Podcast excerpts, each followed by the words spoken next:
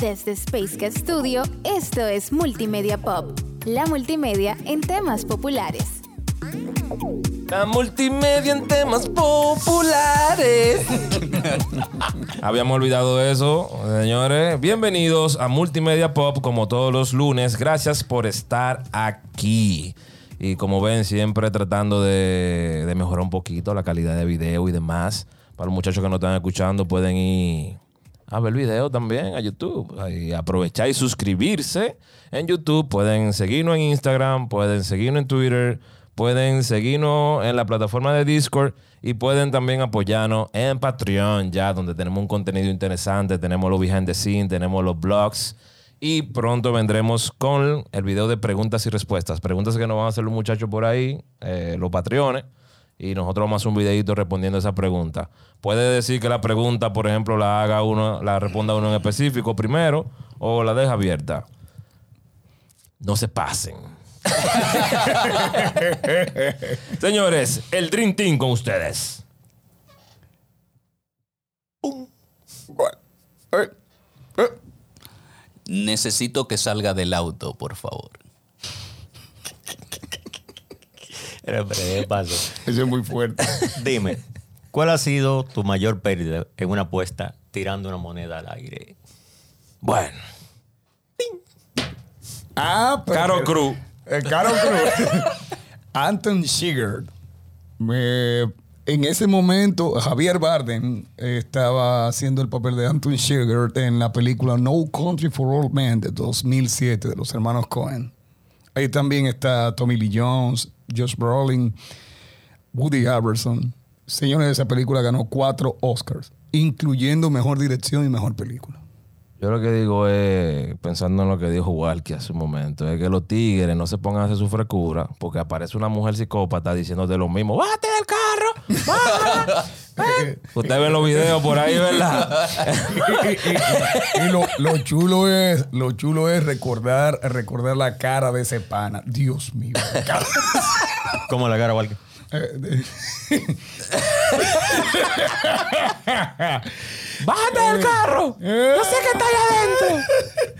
no, pero eh, eh, pero de verdad de verdad eh, ¿por qué tal vez estamos eh, comenzando con esa película? porque para mí para mí es una buena manifestación de lo que en su momento fue la ubicación o relanzamiento del género western para estos años.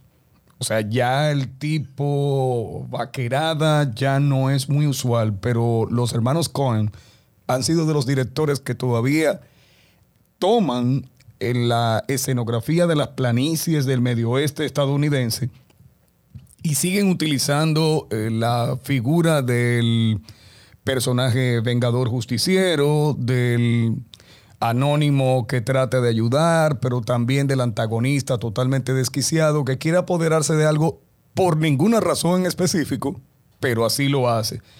Lo vimos en Fargo, lo vimos también en, bueno, eh, aunque no era de ellos en sí, pero lo vimos en Three Billboards Outside Every, Missouri, que, que fue una película que también dio a Frances McDormand, le dio también el Oscar. Eh, en fin, ¿por qué estoy hablando de todas estas películas? Porque todas utilizan la misma raíz, la misma, el mismo tronco. ¿Qué que es? El género western. El género western, el género único que dio a conocer el cine de los Estados Unidos desde, bueno, prácticamente durante la mitad del siglo XX. Sí, claro. Correctamente. El western, que la traducción sería película del oeste, película del oeste, aquí conocida película de vaquero o vaquerada, como le decía. vaquerada. Para esas vaquerada. tardes en Raintel, Canal 7, que siempre te mandaban una Esos película. momentos aquellos que no volverán. Momentos aquellos que no volverán. Claro, fue un. No, vol- no nunca.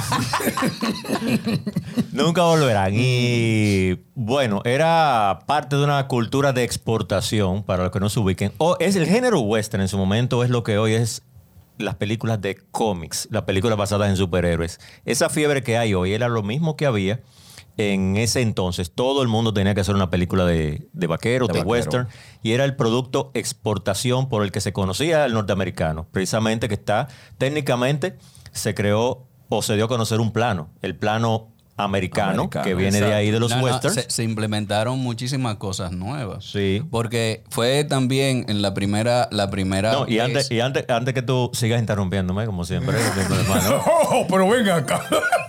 que él lo va a decir, pero déjame terminar también con la idea de que los pantalones, ¿cómo se llaman?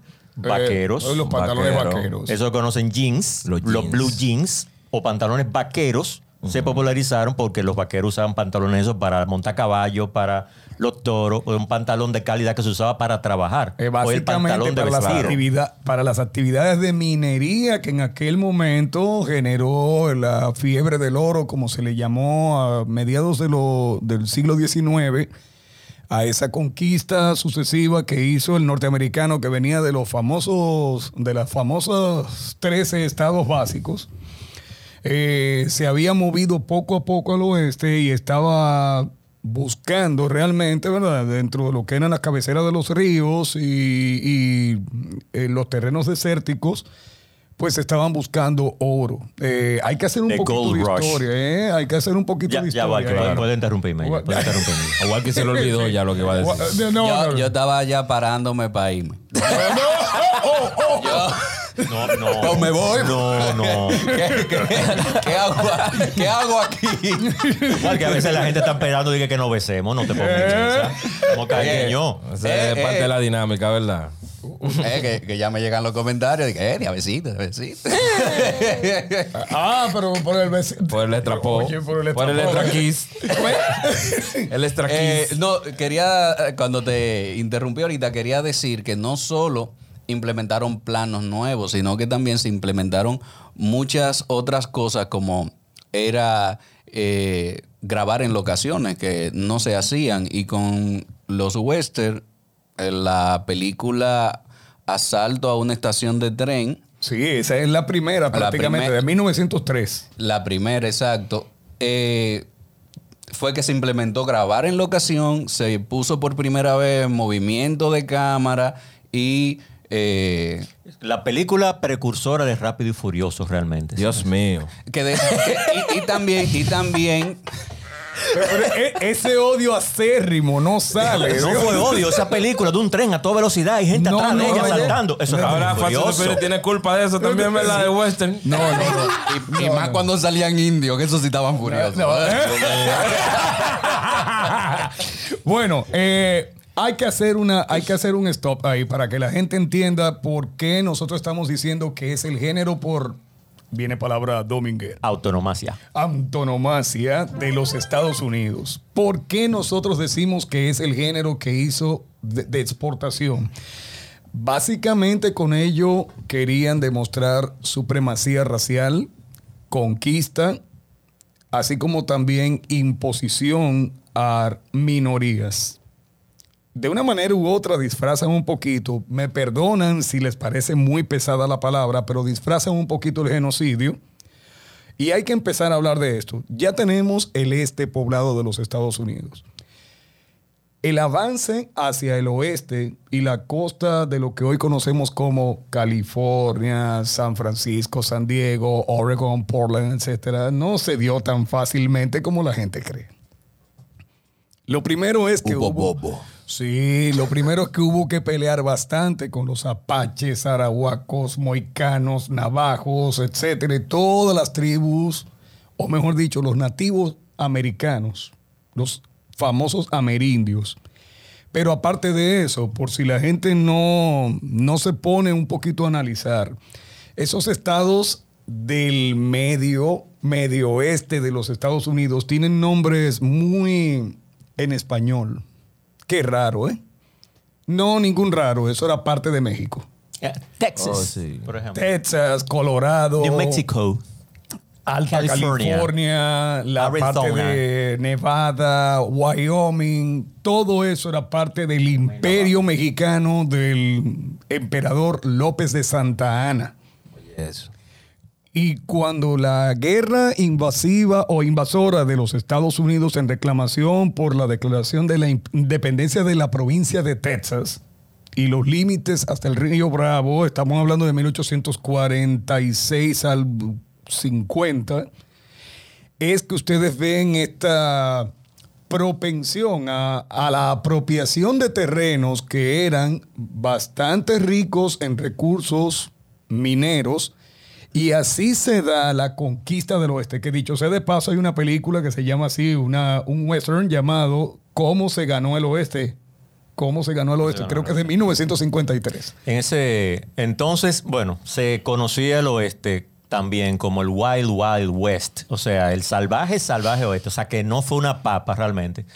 Y igual que todas las expresiones del arte, y este el séptimo arte, el cine, lo que busca es sobre todo expresar los sentimientos y una realidad. ¿Cuál es la realidad? La expansión de Estados Unidos, vista durante el siglo XIX, gran parte del siglo XIX, y en el XX, con la importación del cine a Estados Unidos, porque recuerden los Lumière franceses, después Inglaterra, de Inglaterra a Estados Unidos, pero como decía Vladimir, todo eso, el cine se desarrolló no en lo que se conoce hoy como California, sino que estaba en la parte este donde estaban las tradicionales 13 colonias.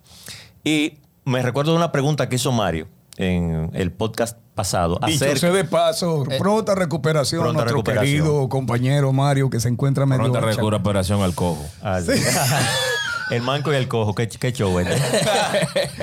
Eh, mira, me preguntaba Mario que por qué durante la Edad Media se presentaba a Jesucristo rubio de ojos verdes. Pasaba lo mismo. ¿Cómo veía el norteamericano que producía cine y que no había pasado por el Wild, Wild West? Su visión trajo como consecuencia una iconografía de lo que él creía que le contaban que pasaba en el Wild Wild West, en el oeste. Los vaqueros que tenían pistola, que tiraban tiros, que eran desalmados, que los indios entonces eran los malos, que se atracaba En el el salvaje tren. oeste. En el salvaje oeste. Y eso era una iconografía que, está bien, muchas, muchas cosas son muy parecidas a la realidad. Esos pueblos fantasmas, porque estaban en plena expansión, un desierto amplísimo, y las poblaciones eran muy reducidas. Pero hay muchas cosas que eran muy lejos de la realidad, que comenzó a tratarse en un género posterior, que es más el psicológico, más realista de lo que era el oeste. Pero el que nosotros conocemos, el tradicional, era muy de pistoleros, donde Era se acción. marcaba mucha Acción. acción. donde habían malos y, Y habían buenos. buenos. Bueno, Y se- feo. Y, y eran los. Esa es la película, exactamente. El pueblo Muy aquel, bueno. el pueblo aquel, el pueblo aquel totalmente desgarbado, la familia desprotegida, las mujeres que se quedaban solas en la plantación. porque La escena hombres- del salón. Eh, el salón. Un solo o- policía o- pató. Un solo sheriff que dicho No, mataba a todo el mundo, El mejor postor. No, siempre, siempre, siempre el sheriff era el malo. Eh, eh, Al sí. final del día. Llegaba un tipo de viaje. Forajero, un forajero. un for- Eh, Fora, forajido, Forajido, forajido, que, forajido. cami- Forajido. que cami- caminaba 2.500 kilómetros. Llegaba donde estaban los caballos que bebían agua y se lavaba la cara. La cara y los Eh, brazos. Y no se bañaba más No en se el resto de bañaba. la película. Entraba, que soy rudo. entraba a la cantina, pedía una mujer y una habitación. Y se iba para la habitación y el tigre no se había bañado No, todavía. Y normalmente ¿Eh? el pianito lo estaban tocando y cuando el tipo llegaba que abría las dos puertecitos, que no todavía. Luego fue que me explicaron el por qué eran dos puertecitas que solamente eran como hasta ahí. ¿Por qué? Eh, porque supuestamente con eso ellos veían quién iba entrando. Si veían eh, botas y polaína, es decir, eh, las espuelas y todo eso, sabían que era alguien de no fiar e inmediatamente empuñaban el arma. Oh. Óyeme Era bien. para ver cómo quién venía. Era para ver quién quién venía. venía. Era guachando todo el tiempo. Entonces, el, el asunto de la famosa mujer riéndose cerca del piano y que cuando llegaba el forajido, o sea, son escenas prácticamente repetitivas, manidas, incluso, incluso la diligencia de 1939 hasta el bueno, el malo y el feo, de, de ya el, lo que le llamaban el spaghetti western. Yo voy a decir ahora en breve por qué le decían spaghetti. Eso tenemos que sacar un espacio para hablar del Sí, spaghetti western. sí, sí. Que mire, antes. Primero se pone la pasta. ¿Cómo es? No, no, no, no, le llaman. Pero antes, de, antes de que se me olvide, a todos los que nos ven, hay dos escenas que me recuerdo ahora, que eso se las recomiendo al que sea. Incluso búsquenla en YouTube, no tienen que ver la película entera y después van a interesarse por ver la película. En la película, por un puñado de, Por un dólares, puñado de dólares. que es italiana, Spaghetti Western, eh, por un puñado de dólares, ¿verdad? Sí, que se Eh, llamaba Per un più- dollars more, Sí, ¿verdad? per un più de donari. Ah, sí, en italiano, Eh, exactamente. per un de donari. Busquen la escena, busquen la escena del sombrero, el duelo del sombrero. Exacto. Lo pueden buscar así. The Hat Send a few dollars more. Se- me encanta esa escena. Eh, Así la- se llama el video en YouTube, así mismo. no, así mismo se llama el video en YouTube. Así mismo. Que le van dando tiro al sombrero. que- Porque los, los disparos sonaban así. Sound design de allá. No, esa misma. La-. Eran como latigazos los tiros. se me hizo que se me olvidara la otra escena. No, no, no, no, no. eh, la- lo de la No, escena la- del la escena que la sombrero en de un YouTube. puñado de dólares. Sí, sí. Había, había otra escena, pero lo voy a decir ahorita, que tienen que buscar, que también es icónica de- del, del cine de, de western. Cuando se están mirando el bueno, el malo y el feo. Ah, bueno, sí, sí. Esa, esa, esa. Y la clásica, ¿cómo es, Walkie? Todo el mundo sabe, desde que escucha eso, bueno, eso Ah, es- ¿tú sabes cuál es la otra? Perdón, ya me acordé. Llegaste. Ajá, Eh, sí, ya. Estaba lento el internet. La película. Dígame, ¿qué? Dime, Warner Explorer. Sí. Esta versión es americana y es posterior al Spaghetti Western, por supuesto, que es la escena de la película Tombstone. Que es donde está Val Kilmer, la escena sí, en el sí. bar con el jarrito. No, me- Wow. el jarrito. Clásico, clásico, clásico el asunto Yo, de. yo tengo que buscarla también. Yo estoy de que.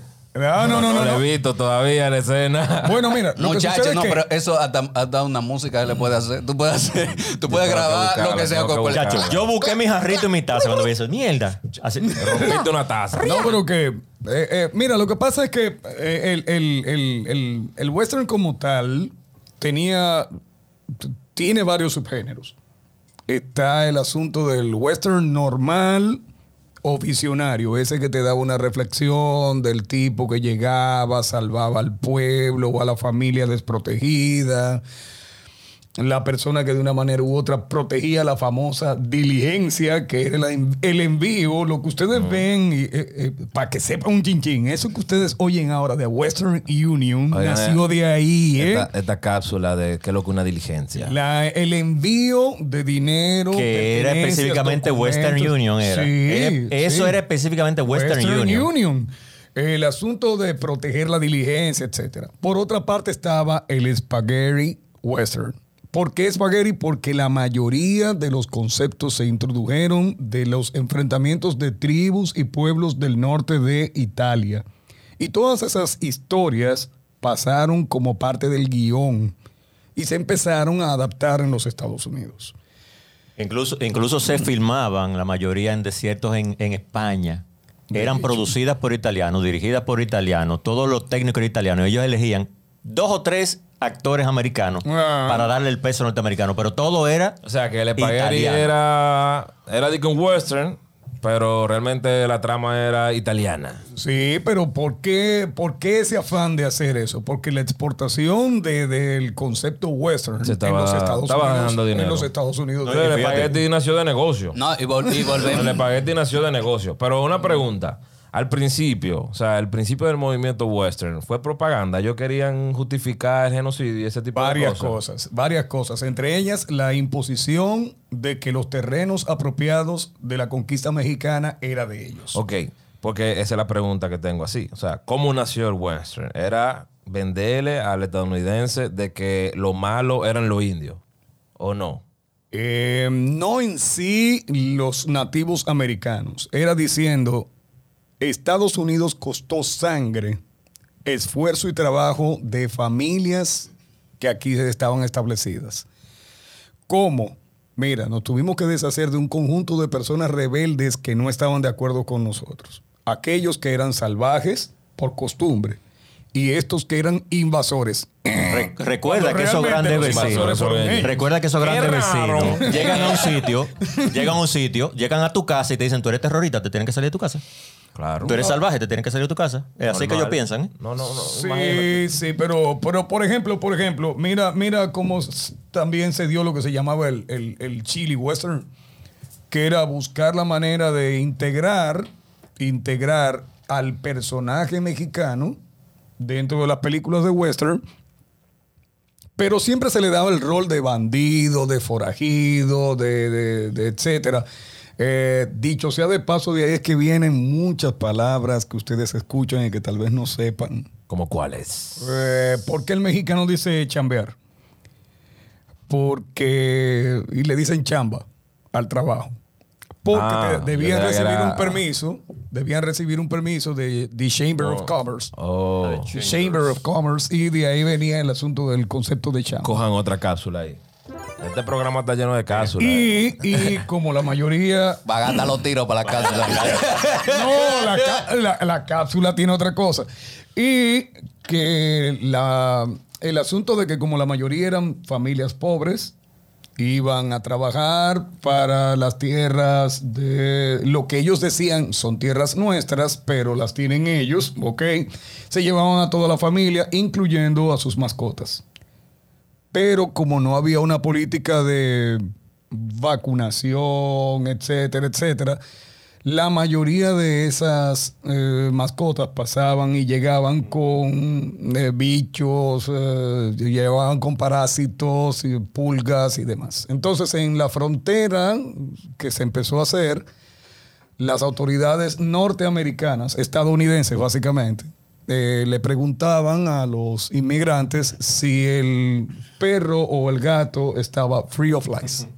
Imagínense. Ah, Y de ahí es que vale, viene el nombre Firulais. Firulais.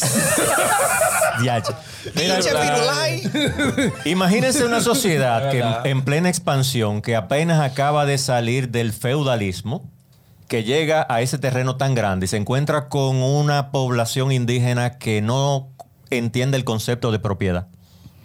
No, recuerdo. Parte del choque. Claro, no vamos a hablar de asuntos sociales, sino del género western como película, multimedia, etcétera. Pero realmente, imagínense el choque. Sí, No pero- te- la- los indios no exacto, tenían el concepto de propiedad en su cabeza. arte y demás. Otra escena muy repetida en los western es que normalmente salen cazando lo que le- ellos le llaman búfalos. El bisón. Eh, que no eran búfalos, es la similitud de nombres. El Lo- tatanca. eh, eh, el tatanca, eh, ciboli. ustedes saben muchas cosas. El tatanca o ciboli, que realmente es un bisonte, es un, es un bóvido de gran tamaño, básicamente de las planicies norteamericanas, y por eso ustedes veían eso también, que iban cazando. El látigo de tiro. Me, me recuerdo de otra. Esa, esa yo no Sí, sé pero, si pero eso también era por, por el espacio y los ecos Sí, que había en- claro. en, en los cañones. Yo me acuerdo, yo jugaba Camán y era así que disparábamos. Pichiu, pichiu. Sí, los ¿verdad? cañones de Colorado. Bueno, Señores, hasta eso uno jugaba película de vaquero. Sí, sí, sí. Hasta Claro. eso. Pero por eso es que estoy, eh, eh, comencé y, hablando veí- de y- la... y y se entretenía viendo también muñesquisto de vaquero. Sí, muchísimos. Bueno, mira, todavía hasta el día de hoy no importa, no importa qué edad tengas, hasta el día de hoy todavía tú recuerdas el llanero solitario. ¡Ay, no sirve! Recuerdas la acá, serie. hubo una película del llanero sanitario. Varias. Eh, sí. varias No, pero una películas. reciente Una con- se- con Ah, Johnny Depp. Johnny Depp, Esa Johnny Depp. con Johnny Depp haciendo Que de hacía de toro. toro, ajá. y, Y Ar- Armie Hammer. Y Arnie Hammer como el llanero solitario. La película Esas son de fue las un últimas fracaso. películas así, western. que- Sí, fue un fracaso. Realmente el llanero solitario, yo no sé si existió específicamente ese personaje, pero era, o sea, es el Lone Ranger en El inglés. Lone Ranger. Los Rangers son como una especie de policías, o sea, eran los comisarios en Texas, Sí. después que se formó. Y de ahí nació la historia. Ya, Yo vi una que fue muy sí- buena, que todavía era de los existe. años Sí, 80. yo Todavía creo. existe la figura del Ranger. El Ranger Sí, todavía, sí. Ahí está eh, eh, Chuck Norris Está- también, que es un Ranger. Power Ranger rojo. Power Ranger negro. No, pero- bueno, pero, pero Saludos a Ma- a Mario Disla. Estoy haciendo bien de Mario hoy. Dios mío. Dios mío, ah, Dios yo no, mío. Yo no voy a terminar bien. hoy. Mira, que no, bueno, que no le pasamos por arriba un poquito al Spaghetti Western, pero me estoy acordando también de mi infancia cuando las tardes de vago, cuando uno llegaba de la escuela y se quitaba todo el uniforme y se quedaba en pantaloncillo a la casa, que de repente en la televisión te encontraba con una película de Pedro Infante. De Pedro Infante. O sea, el- esa especie de película, los años dorados del cine de western, había un paralelo en México que era una industria cinematográfica En también México, amplísima. básicamente Que eran de vaqueros, o mejor dicho, de rancheros. Rancheros. Eh, Pedro Infante, Javier Solís, eh, Entonces, Jorge Negrete. esta película del mariachi viene siendo como un western, pero mexicano. De hecho, sí. O sea, lo que sucede es que el, el- el western inspiró muchísimas películas, muchas películas, desde eh, De distintos géneros. de distintos géneros. Incluso Eh, el sí. Mandaloriano. O sea, que el zorro viene siendo como un western Es- mexicano. Sí. Es un Pero superhéroe. mira, es un sí, el. Mandaloriano. Sí. Pero The Mandalorian de Star Wars es una, es una Como adaptación western. total Es de un western en el Exacto, espacio. sí. Y, y- y ese, ese capítulo con el comisario y el cazarrecompensa enfrentándose con el duelo, el clásico Que duelo. de incluso los- eso incluso de casa recompensa también me imagino que nace de Sí. esa También, también y, Casa por Recompensa. ejemplo, a los chicos también sepan que entre las primeras, este, ¿qué le puedo decir? Bajantes y la primera serigrafía y también la tipografía muy, muy. Los carteles de distintiva. buscado. Eh, Se busca. El wanted, El el, famoso wanted. O De sea, ahí nace Tipografía el Need for Speed Most Wanted. Slack. Sí, todo eso viene de ahí, todo eso viene de ahí. Y entonces, Que los criminales se quillaban. De que mira la foto que pusieron mía ahí, Dios mío. mira, mira qué chinta andando por Mira mí. qué foto. Exacto. Qué chi- qué chinta Voy a andando por matarlo mí. más a ver si suben esa vaina. es verdad, los criminales estaban. Sí, hasta el aspecto tipográfico, o sea, tantas cosas. Sí. No, pero por eso es que. Pero eh, fíjate, que los chicos no me salgan de. Yo no veo películas de vaquero, pero te está viendo Cowboy Bebop. eh, oh, sí, sí, sí. ¿Cuál, cuál, cuál? Cowboy. Hay Bebop. incluso animes de vaquero. Cowboy Oh, sí, Bebop sí, es sí, uno. sí. Estaba- Eh, ¿Tú no te acuerdas? ¿Tú no hicieron- viste el jinete sable. hicieron tú Jinete sable. Creo que también. hicieron un live action de, de Sí, Cowboy. sí, sí, también, sí, a- sí. Ahora. Yo, Pero- yo no, yo no lo pude ver porque ¿Tú no te acuerdas de, de, de jinete sable también? ya, no, es que ya me había tirado la. la- sí, también lo es. Me, Bueno, había, tirado, pero- me había tirado la- el, el anime y entonces era lo mismo prácticamente. Eh, Sentía que estaba viendo lo mismo con personajes Sí. diferentes. Miren, yo no me quiero ir de aquí sin antes mencionar a dos personajes que son básicamente iconográficos en el western, que son John Wayne y Clint Eastwood. Ah. O sea, todavía... lo conozco más. Por- bueno, bueno, bueno, Sí, pero, sí. la- pero No, no, no, todavía, yo, yo, yo. todavía, todavía en 1992, la fórmula de la vaquerada le dio a Clint Eastwood cuatro Oscars. Es que nació con la cara para eso. No, y, Alfred. y- y- y esos dos personajes representaban dos opuestos en el género. Ah, eh, señores, pero en, El- en el esa película habían cuatro verdugos. En esa película había cuatro verdugos. ¿eh? Estaba Clint Eastwood, Morgan Freeman, estaba también Eso es. Unforgiven, es. Unforgiven Unforgiven. 1992. Señores, vean que todo el mundo dijo, Oh. un western ganando mejor película en pleno siglo. Eh, ¿Cómo se llama este señor? Apellido Harris. Estaba ahí, que Ed murió. Harris. Ed Harris. Ed Harris. No, Ed Eh, Harris no. Ed Harris es el calvo. Eh, Que este es británico. Que es el que No empezó a Ed hacer a, a Dumbledore en Harry sí, Potter. bueno, pero el apellido Harris. Apellido Harris. Pero, pero esa película es una, bueno, es, es una famosa apelación visionaria del famoso pana arrepentido que dejó de estar delinquiendo porque la esposa le pidió eso, pero lo metieron de nuevo en el asunto y bueno, Ah, no. por ahí va, ahí va. Eh, pero, yo, yo creo que deberíamos mencionar True Grit. una, una película que no es un clásico, pero que representó muy bien el género, que fue ¿Cuál? Los Ocho Más Odiados.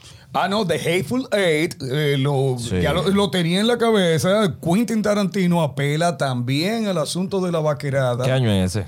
Eh, 2015 me sé, parece, 15, 15. Django Unchained, nuevamente con Quentin Tarantino, toma de nuevo las historias de vaquerada, alterando algunas cositas, pero de una Mira, forma u otra. precisamente No, la y- película que yo recuerdo, que me llega más a la mente de temprana edad, re- no lo deja hablar.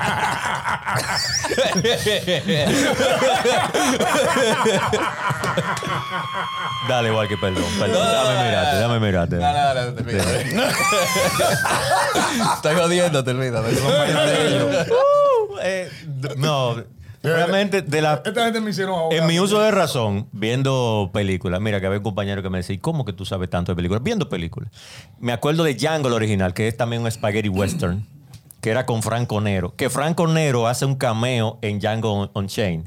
Bueno, Pero también mi infancia me la marcó Bonanza. bonanza. Mi papá a veces se quedaba en la finca trabajando hasta las 6, 7 de la noche. Y cuando retransmitieron Bonanza, que es una serie, serie de los años 60, también me parece, que llegó hasta los 70, la retransmitían en Raintel todas las tardes, me parece que era, o en el 11.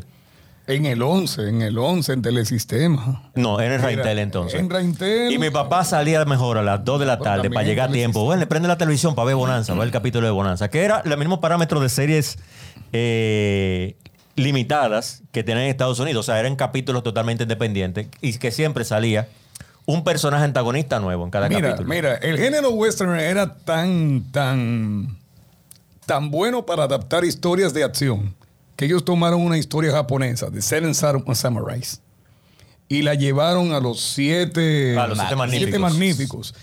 Pero estoy hablando de la del 60, con Steve McQueen y Jules Briner. Señores, Jules Briner o Julie Briner era de origen ruso. El que no sabe quién es y vio los... el que no vio los diez mandamientos. Los diez mandamientos y no recuerda quién era Ramsés II, ese, ese era Julie Bryan. Pero los siete magníficos, que tuvo varias readaptaciones, etcétera, es, es una de esas películas clásicas de, del western que todavía nos quedan, nos quedan acá. ¿Qué tú decís, Walker? Ya yo no me acuerdo, pero creo que iba por la... Algo que me gustaba mucho de, lo- de los western a la hora de introducir un personaje era que no hablaban, Ah, no ajá. había diálogo. O sea, un personaje... Los western... eh, Era, era el clásico tipo que iba en un gine- en un caballo. Lo presentaban una situación. En esa situación te presentaban el lugar donde se iba a desarrollar la historia, el pueblo donde se iba a desarrollar la historia, llegando el tipo. Y te presentaban el conflicto y la personalidad de los personajes que se estaban presentando en ese momento. Y no decían una palabra. ¿no? Eso era de lo que más me gustaba. Opuesto a lo de los ocho más odiados, que eso nada más era diálogo en un espacio y tú no, podías, no pudiste despegarte nunca de la pantalla. O sea, son dos propuestas totalmente diferentes que consiguen el mismo efecto, mantenerte cautivo frente a, a la pantalla para poder desarrollar la historia. Otro dato curioso es que ahí se rompió una guitarra, la guitarra que rompen. Uy, eh, eh, Russell. Esa guitarra se la prestaron, Russell, se la prestó Russell. un museo. Wow. El actor se emocionó. Hizo un performance. La de Guavino. La de Guavira. Bueno, la reacción de Jennifer Jason Light Fue- es real cuando ella hace ¡ay, mismo! O sea, como ¡ay! Pero la desbarató. que fue, fue de Sí, verdad, eso- eso es fue de verdad. Fue de verdad. Sí, pero le, rompió. dije- le dijeron a Quentin, no nos pida man apretado. ¿no? Ah, eso fue en Taran- Tarantino. Ajá, de, eso fue de- Tarantino, de ¿verdad? Hateful, de Hateful Eight. Fue Tarantino. Sí, sí. Mira, y ahora que tú hablas de, de esa parte, el que, por ejemplo, para hablar de cinematografía, cinematografía es cómo tú haces las tomas para que la secuencia lógica de la, de la narración sea coherente y uno la entienda. Es todo un lenguaje. El lenguaje Bueno, hay una película que le vamos a mencionar en otro momento, pero parece que creen que cinematografía es menea mucho la cámara. Eh, que Michael, Entonces. Michael Baker. Que también el movimiento de... No te voy a decir otra famosa que ganó un Oscar el otro día, pero eso lo hablaremos en su tema en su momento. Pero John Ford, hay que hablar de John Ford. Ah, no, no, no. espérate. si Spielberg admira a John Ford y dice que él aprendió todo lo que hace de John Ford, es que hay que aprender del tipo de toma que se hace y fue uno de los grandes exponentes de la época de oro de la película de western. Sí. Se le llama el maestro de los western. Ah. Exactamente. Entonces, esas tomas que estaba diciendo igual, que hay que aprendérselas como si fuera una regla, como la tabla del 6. La icónica, la, la icónica bola que pasa por el desierto es de él. Sí, sí, sí. Exacto. Que dicho sea de paso, son plantas vivas. No son plantas que están muertas. Es simplemente que ellas, en un momento determinado, la sequedad les hace migrar. Y se mueven con el viento hasta donde haya más humedad. Y La calavera de la vaca seca, y esa está viva, No, no, no, esa La no. sequedad le dice ruede.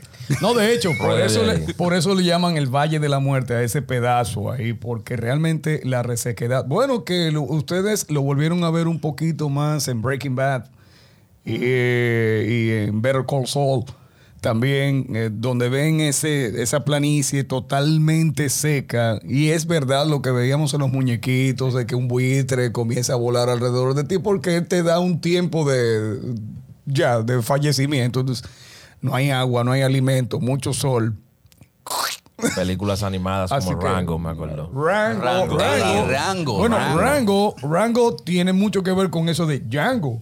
Eh, eso Sí, eso es sí. lo que estaban buscando hacer, o sea, algo muy parecido a, a esa situación. Mira, te, te voy a anotado las de Hanna Barbera, Tiro, Loco McGlow y, y Ricochet Y- y Rabbit. Ricochet Rabbit. Tiro Laca McClow. Sí, el famoso caballo que era el guasil, pero que realmente nada le salía bien. Ah, Bra- Bravestar, que lo mencionó Walkie a Sarah Juan ahorita. Bravestar también. Un clásico, un De clásico. Hanna Barbera también, ¿verdad? Que tenemos que hacer un tema de Hanna Barbera. Ese, pero, que- Tenemos que hacer un tema de Hanna Barbera. O- Y- y ojo, ahora- ojo, ahora me- ojo, ah. ojo, o Hanna Barbera no era una doña, eran Joseph Hanna y William, William Hanna y Joseph William Hanna. Barbera. Fundaron Eran- la compañía Joseph- Eran dos panas, no era Hanna Barbera, no es una doña, ¿eh? Pero tenemos que hablar de Hanna Barbera en su Eh, momento. también hay que recomendar, entiendo yo, o de mi parte voy a recomendar Westworld. Sí. Una, ah, Una o sea, serie. hay una serie ahora por HBO, pero también fue una película en una película western en su en su tiempo. Sí, miren, y. Entonces usted no va a mencionar a de Will Smith aquí. ¿Cuál la de qué? Wild Wild Wild- West. Es un remake. Es un remake. Que hablamos hablado de los remakes. Es un remake. Bueno, Pero- que no pero- tuvo, el, tuvo el éxito que tuvo porque estaba Will Smith, Eh, tú, realmente. tú le vas a Vámonos seguir el coro, tú le vas a seguir el coro. No, porque. Ay, ok, verdad, ok. ma, escúchame, Yo no ma. estoy diciendo que la película perdón. rompió.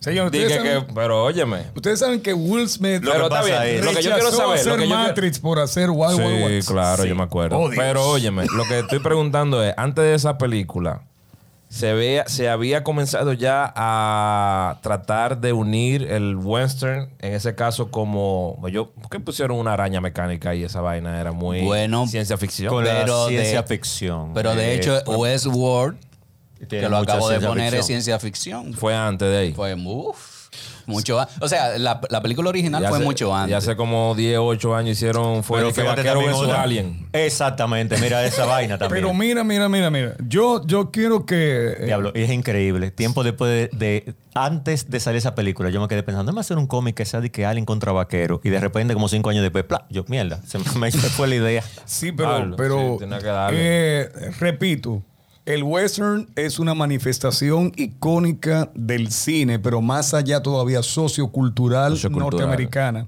Te presenta la conquista del oeste. Te presenta la lucha o eh, el antagonismo entre razas.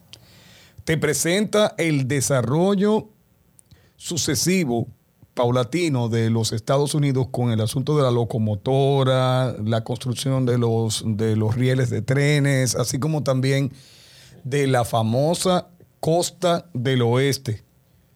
Todo lo que ustedes hoy conocen como Los Ángeles, San Francisco, San Diego, etcétera, eso no vino de un momento al otro.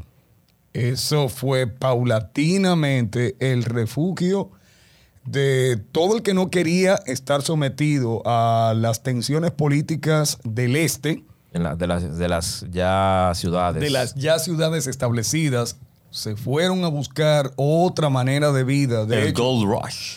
Fíjense que todavía en el día de hoy, o al día de hoy, cada vez que vemos una película que habla de manifestaciones LGBT, siempre te mencionan a San Francisco como el refugio inicial o nacimiento de la cultura.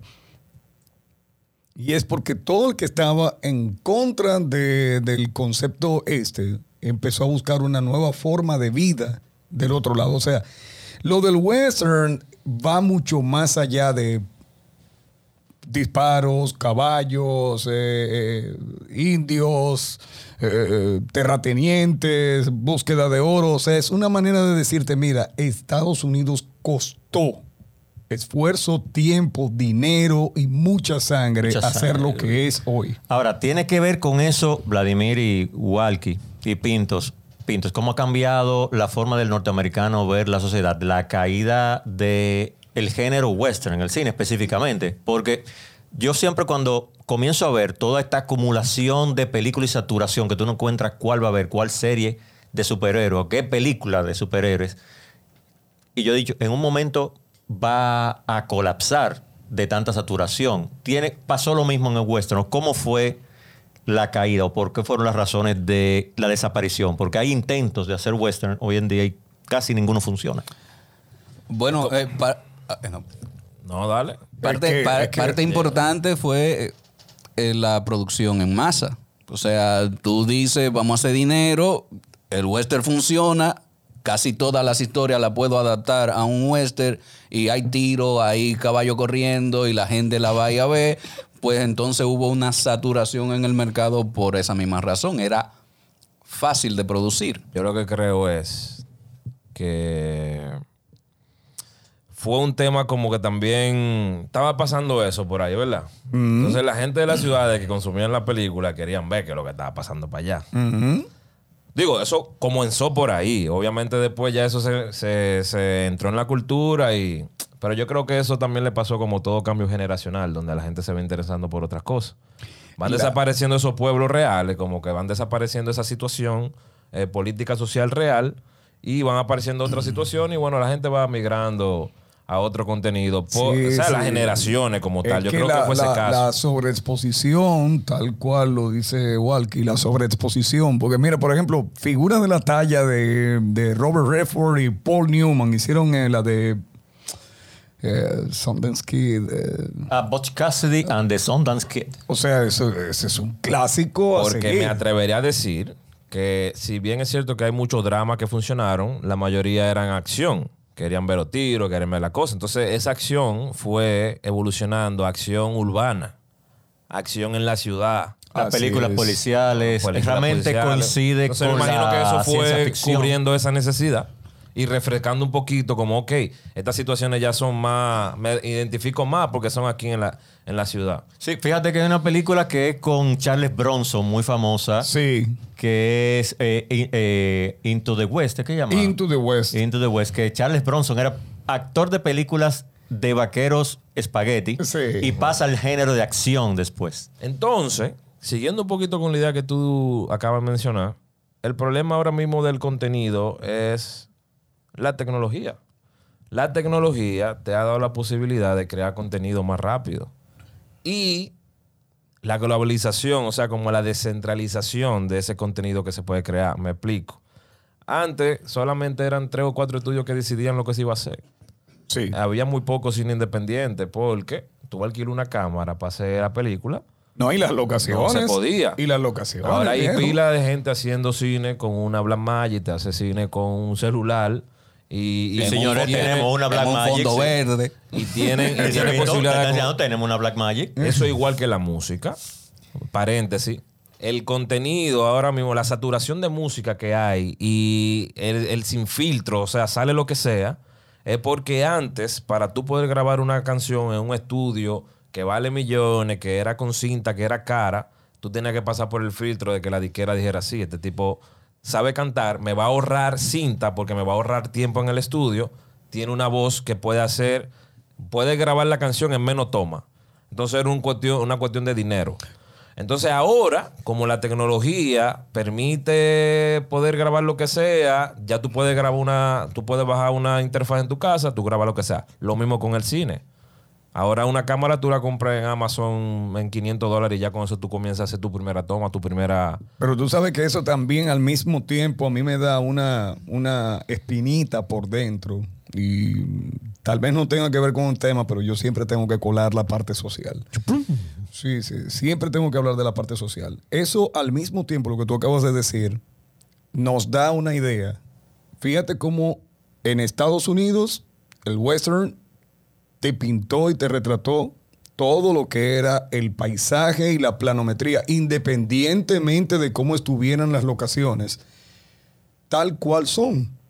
Entonces eso te da una idea por qué, por ejemplo, en República Dominicana específicamente, no empezamos a utilizar un poco más nuestras locaciones originales, tal cual, sin maquillarlas, para desarrollar un cine de calidad, porque el asunto está en el contenido y la historia. Money, money, money, money, money, money, money, money, ¿Me entiendes? Ahí, eh, cuando hablan del desarrollo del cine dominicano, digo yo, sí, es cierto, se han hecho muy buenas producciones, pero ¿por qué no apelamos a nuestras costumbres, a lo que está? Lo hay cientos de historias que se pueden llevar muy bien enfocadas al cine. Lo primero es que comenzamos mal. El cine dominicano comenzó a hacer largometraje. No es así que ha iniciado ningún cine de ningún país. Se empieza haciendo corto, entender la tecnología, entender el lenguaje y luego usted va escalando a hacer largometraje. Y también hay que, no, tú tienes que planificar todo esto. Tú tienes que tener una, una, una visión de lo que tú quieres más allá de, de lo económico. proyectar. Más Porque, allá de lo- porque es que aquí nunca se ha hecho cine dominicano. Se está Pero- haciendo cine de otro país en República Dominicana. Esa la tendencia. Pero- De cine hecho- de, de hecho- Hollywood. de hecho, Pero- Yo creo que eso es otro Oh, eso está bien. Es Sí, otro sí, podcast, sí, es otro sí, podcast, sí, es otro podcast. cosa. Mira algo, hay un movimiento que he visto últimamente. Hola Werner. Hola muchachos. Hay un movimiento que he visto últimamente que es como una una ¿cómo que se dice cuando tú estás revisionando? Sí, sí, Revisionar. sí, sí. ¿Cómo es la palabra? Así mismo, revisionar. Es como tú Retrospectiva. No, lo que pasa es que ahora hay un cine western, o sea, se está haciendo uno western. Reenfocando sería. O un reenfoque, un relanzamiento. Es Bueno, como- termina la idea. A ver cuál. ¿Tú viste la película donde sale eh, el actor este de Khan, ¿cómo que se llama? Eh, John Mayers. John Mayers, ¿qué se Sí, llama? sí. Jonathan. Jonathan Mayers. Jonathan Mayers John Mayer, un y Idris cantante. Elba. Ah, que un western. Oh, pero eso de un libro de, de, Chris- de Sí. Stephen King. Pero ellos están, ellos Eh, están, No, no, no, no, ellos están No, haciendo los personajes. No, No es. no, no, no, no, no. Él está hablando de una película donde todo el mundo es de tez eh, de morena, morena en el que western. son afroamericanos. Uy, Es un western totalmente protagonizado por afroamericanos. Se me, se me, yo sé de cuál hablas, de Idris Elba, Jonathan Mayers. llama, está también, aquí. creo que eh, Esa hay que ver. The Harder. ah, eh, The Harder The Harder They They Fall. Fall. Yeah. The Harder Oh, They Ese es Fall. 2021, el año pasado. El año Sí, pasado. sí. La, la quiero ver. No, no, tiene idea. Sí, sí. En el- ah, sí, claro. Mira, mira, sí, tú estás metiendo a Werner en el Ah, ah, dije, pero- ahora, Werner. Ah, no, pero yo la Ah, vi. Yo la vi. Yo la vi. Revision It. Western. Sí, sí, sí. Mira, mira, mira, mira arriba. Ah, sí, Re- revisionista. O sea, revisionista, lo que, lo que digo, o sea, tratando de hacerlo un poco más conceptual. Exacto. Pero fíjate cómo tratan de adaptarte a la historia de, y si hubiesen sido afroamericanos los que hubiesen hecho todo lo que se hacía en el western.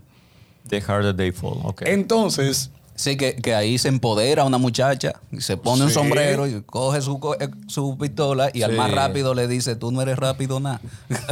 es, es una historia. Se busca hacer que la historia revise lo que está preestablecido y decir, bueno, ¿y si hubiese sido de esta, de esta forma? What if? ¿Y si hubiese What sido if? de esta What manera? if? Entonces, aquí es donde, ¿verdad? Para terminar ya con el concepto del western, sí, todavía del western podemos hacer adaptaciones utilizando las planometrías y locaciones. Todavía sigue siendo un género icónico dentro del aspecto cinematográfico. Nos da una historia que, eh, pese a ser eh, parcializada con respecto a lo que es la conquista del oeste y el trato con las minorías mexicanas y de los nativos americanos, nos indica muy bien cómo fue que se creó y se estructuró los Estados Unidos. Pero yo me quiero quedar con la parte no solamente sociocultural, histórica y demás, también me quiero quedar con la parte que corresponde a la influencia que ha tenido en la cultura pop. Y lo vuelvo a manifestar desde el punto de vista de los el uso de los famosos jeans o que por algo es que ustedes ven la marca de Levi Strauss. No se dice Levi Strauss, ¿eh? El tipo era alemán. Y hablando de, de- hablando un poquito de, de marketing y demás.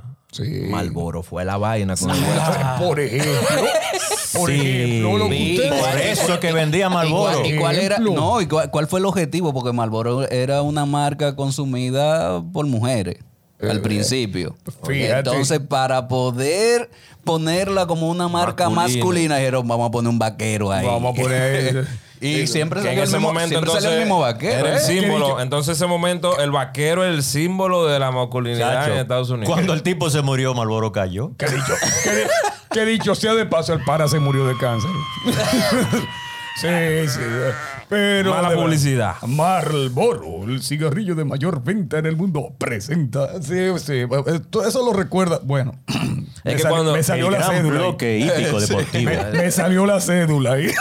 Pero en verdad, en verdad, Malboro, cuando dice Malboro, tú te acuerdas de ese sombrero y ese vaquero. eh. Bueno, lo que te digo, asuntos que son icónicos y todavía hoy el que quiera renegar de que la de que eh, como género cinematográfico nos dejó muchos legados y al, al ámbito, si se quiere, de diseño, le dejó muchos legados. Eso es totalmente innegable. O sea, no, no, por favor, no borremos ahora el concepto de las vaqueradas, porque todavía hay un libro eh, esta historia que es de, de Dark Tower o la Torre Negra que todavía no la han sabido llevar a cine. Hicieron un intento ahí con Idris Elba. Con y- Idris Elba también. Y Matthew McConaughey. Exacto. Pero esa Con película... tremendos actores. Que si hubiese tenido un, un guion bueno. Es No pude con la guion, película, realmente, no pude. Si hubiese sido un guion bueno.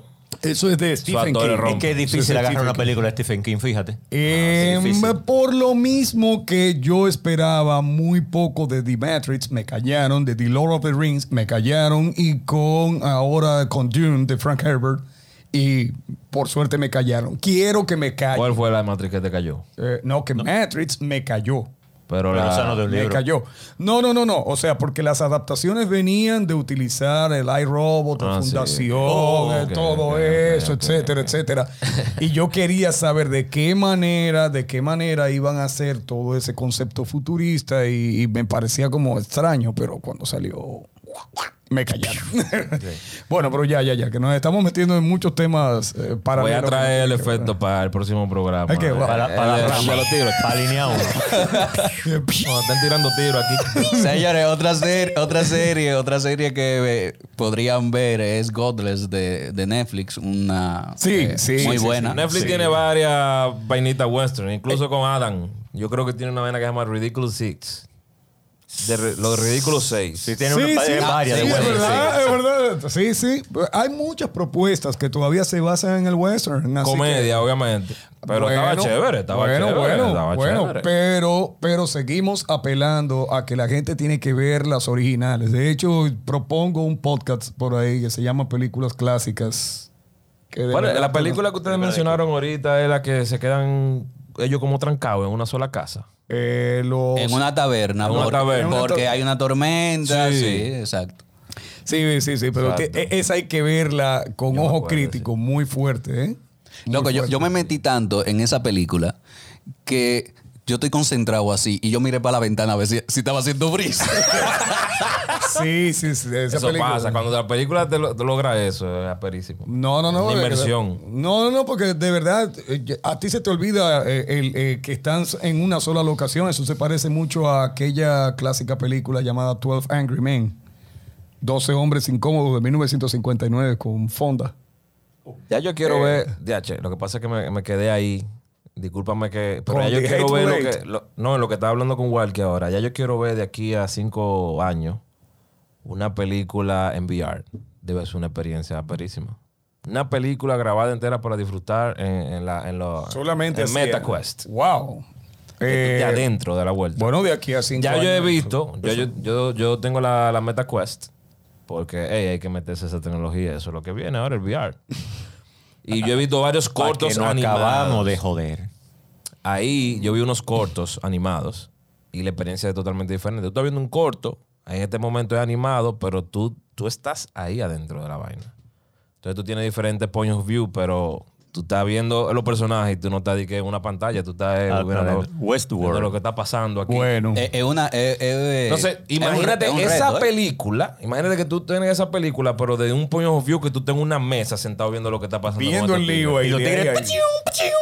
De ahí, ahí. Que tú, que tú seas uno de los que voltea cuando entra el tipo por la cantina. ¿Entiendes? Sí, sí, sí. Esa es la vuelta. Que te caiga una gotica del café caliente malo que yo estaban haciendo. No, ya, ya. No, Bueno, pero, pero nada, yo espero que de verdad la gente haya entendido el concepto de lo que nosotros quisimos hablar en el día de hoy, ¿verdad? Con todas las divagaciones, pero es que Claro. es, es obligatorio hablar de un género como el western. Yo no sé por qué hoy, cuando se habla de western, como dice mi madre, adiós Aura, eh, me dice, esas películas de tierra colorada. Pero esas películas de tierra colorada fueron... el ¿Pero cuál es esa? Mad Max. no, no, no. Toda la, toda la- de hecho, Mad Max está utilizando el concepto de un western que presenta la supervivencia en un sitio donde no hay agua, un tipo solitario que quiere hacer justicia, etcétera, etcétera. O sea, Y- y- sigue y- siendo lo mismo. Y esos grandes planos generales que utiliza. O sea, Sí. sigue Mira- siendo lo mismo. Si hoy, si hoy hay un lenguaje cinematográfico, podemos decir que el western es el abecedario. Eh, es, Sí, de verdad, sí. es de verdad. Es de ¿Verdad? Y todo el mundo se conoce la tonada de Ennio Morricone, en paz descanse, pero todo el mundo se conoce eso. ¿Cómo que se llama? Ennio Morricone.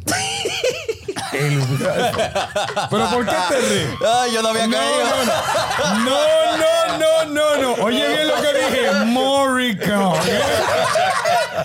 Mira, ya, vámonos. ya. Vámonos, vámonos aquí, señores. Ya, síganos ya. en todas las redes, síganos en Instagram, síganos en Twitter. Únete a Patreon para que tenga contenido extra. eh, y nada, gracias por estar aquí como todos los lunes. Bye. Esto fue Multimedia Pop desde Spacecast Studio. Recuerda seguirnos en el Instagram Multimedia Pop, y en nuestra página web multimediapop.com.